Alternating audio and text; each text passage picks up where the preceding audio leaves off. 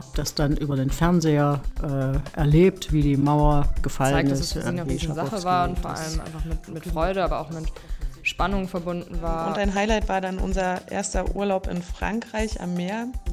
Da hat man meinen Eltern die Euphorie auf jeden Fall angemerkt, dass sie auf einmal weiter weg als bis an die Ostsee können. Offensichtlich nun doch die Mauer nicht mehr da ist, sondern offen und wie dann alle losgerannt sind und alle gejubelt haben über etwas, was ich mir acht Wochen vorher nicht vorzustellen gehabt habe. Am 9. November jährt sich der Fall der Berliner Mauer zum 30. Mal. Wir haben im Europaparlament mit Kolleginnen von uns gesprochen und gefragt, wie sie diesen historischen Tag erlebt haben, beziehungsweise was ihre Eltern ihnen erzählen. In dieser Folge des Euro-Podcasts von und mit Udo Bullmann sprechen wir auch darüber, was sich seit der Öffnung des Eisernen Vorhangs getan hat und wie wir das geeinte Europa wahrnehmen. Willkommen zur neuen Folge.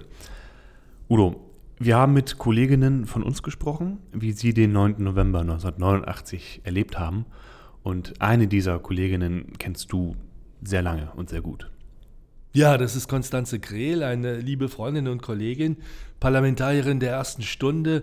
Sie war Mitglied im ersten frei gewählten Parlament der DDR, der Volkskammer, später im Deutschen Bundestag und dann Pionierin Ostdeutschlands im Europäischen Parlament. Konstanze hat uns erzählt, dass sie am Tag des Mauerfalls in einem kleinen Dorf bei Eisenhüttenstadt war habe das dann über den Fernseher äh, erlebt, wie die Mauer gefallen ist, äh, wie Schabowski das verkündet hat, dass offensichtlich nun doch die Mauer nicht mehr da ist, sondern offen und wie dann alle losgerannt sind und alle gejubelt haben über etwas, was ich mir acht Wochen vorher nicht vorzustellen gehabt habe.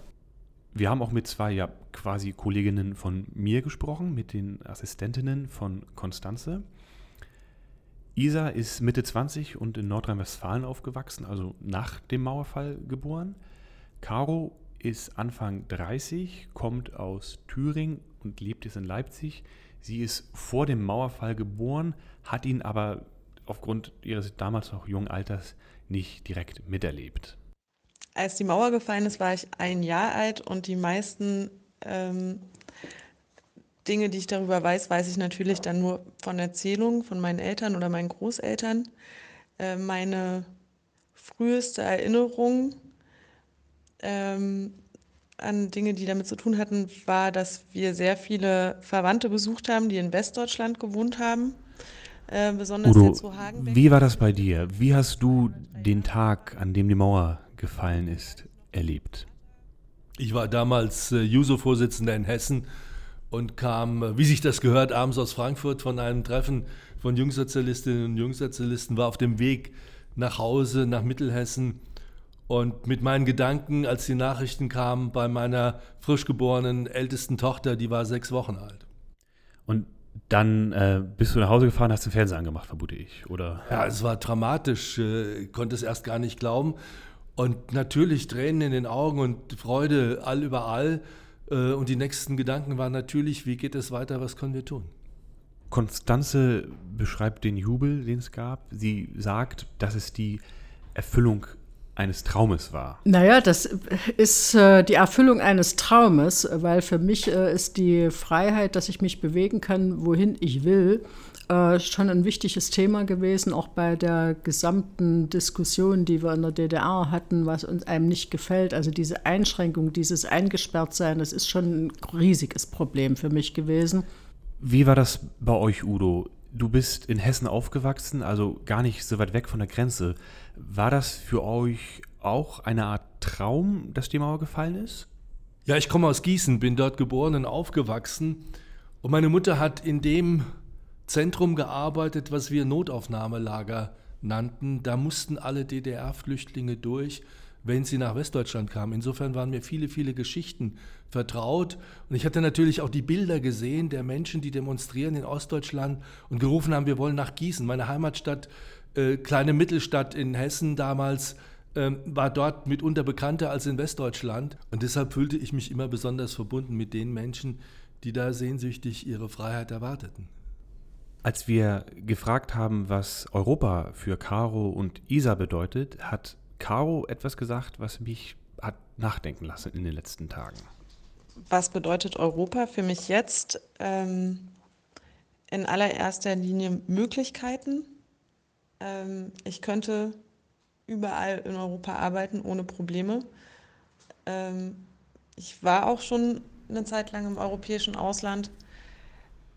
Darüber habe ich letztens mit meiner Mutter gesprochen und habe sie gefragt, ob sie sich das hätte vorstellen können, dass das so ist, wenn als die Mauer gefallen ist. Und dann meinte sie nur so, nee, so weit habe ich da gar nicht gedacht. Das muss eine unfassbar spannende, aber auch sehr unsichere Zeit gewesen sein, als die Mauer fiel. Habt ihr euch damals vorstellen können, was als nächstes passiert? Hast du dir vorstellen können, dass Europa so dicht zusammenrückt in so kurzer Zeit? Ja, wir haben schon gedacht, da ist äh, eine Dynamik im Gange, die nicht auf die damalige DDR beschränkt bleibt. Das war klar, dass etwas passiert mit dem eisernen Vorhang und die Visionen waren da, dass äh, das passiert, was jetzt auch passiert ist, dass Europa zusammenwächst zu einem einzigen Haus, in dem Ost und West sich wohlfühlen können. Äh, das jedenfalls war der Traum, aber wir waren auch viel mit praktischen Dingen beschäftigt. Äh, wir haben damals die erste deutsch-deutsche Juso-Demonstration organisiert zwischen Hessen und Thüringen, äh, weil die Kumpels in den kleinen thüringischen Dörfern vor lauter Lkw-Verkehr nicht mehr schlafen konnten und sind auch auf die Art und Weise zusammengewachsen in der Juso-Organisation. Also es gab Praktisches und es gab viele theoretische Debatten, wie geht es weiter.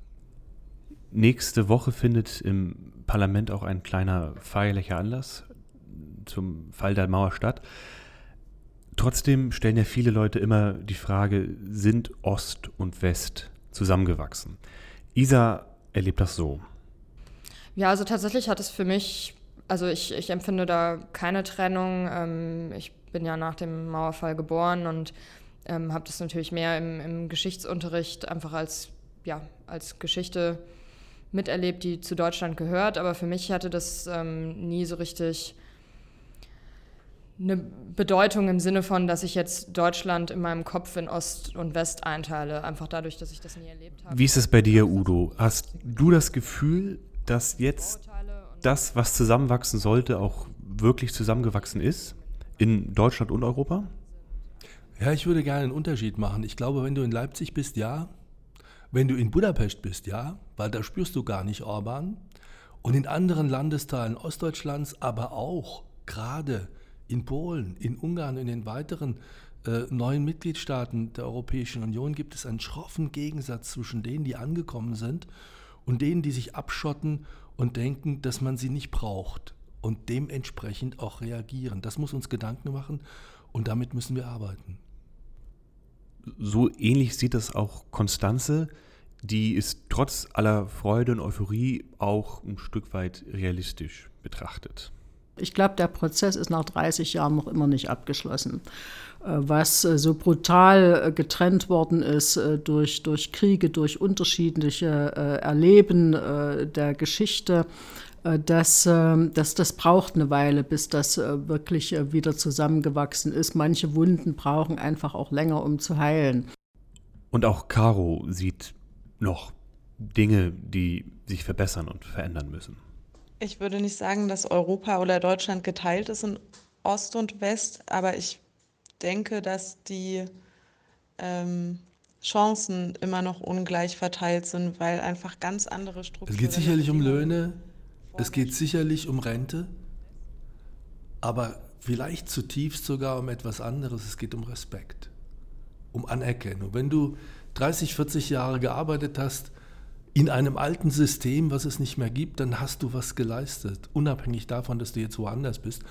Und die Menschen wollen wertgeschätzt werden für das, was sie gestern gemacht haben und für das, was sie heute sind. Und die jungen Leute, die in Regionen aufwachsen, die sie als abgehängt empfinden, die wollen dazugehören. Und dafür müssen wir sorgen, dass sie das spüren und dass es auch so ist. Zum Abschluss unseres Gesprächs diese Woche hat Konstanze uns noch einen Appell mitgegeben, der uns alle hier im Parlament, aber auch alle Zuhörenden betrifft. Aber ich denke, wir sind auf einem guten Weg. Äh, da wird es äh, das noch die, das eine oder andere Problem zu bewältigen geben. Und für viele ist das möglicherweise auch ein, ein, ein existenzielles Problem. Kann durchaus sein, dass da wirklich auch äh, ähm, Verletzungen ähm, passiert sind, die nicht ganz so einfach auszuheilen sind, auch auf diesem Prozess der deutschen Wiedervereinigung. Aber die Antwort ist, kann eben nur sein, wir schaffen das nur gemeinsam. Wir schaffen das in Deutschland nur gemeinsam und wir schaffen das in Europa nur gemeinsam. Und das ist für mich so die Herausforderung, wirklich äh, gegen Nationalismus aufzutreten, weil das nun wirklich keine Antwort ist. Das hilft uns überhaupt nicht weiter. Damit kommen wir zum Ende dieser Folge. Ein wirklich sehr, sehr, sehr großes Dankeschön an Caro, Isa und Konstanze, die sich im Laufe der Woche die Zeit genommen haben, mit uns zu sprechen. Wir hoffen, dass alle, die zuhören, ein bisschen Spaß hatten und ein bisschen mehr wissen. Wir hoffen, dass ihr abonnieren klickt und auch in der nächsten Folge dabei seid. Bis dahin, auf Wiederhören. Dankeschön natürlich auch wieder einmal an Moritz. Macht's gut und bis auf bald.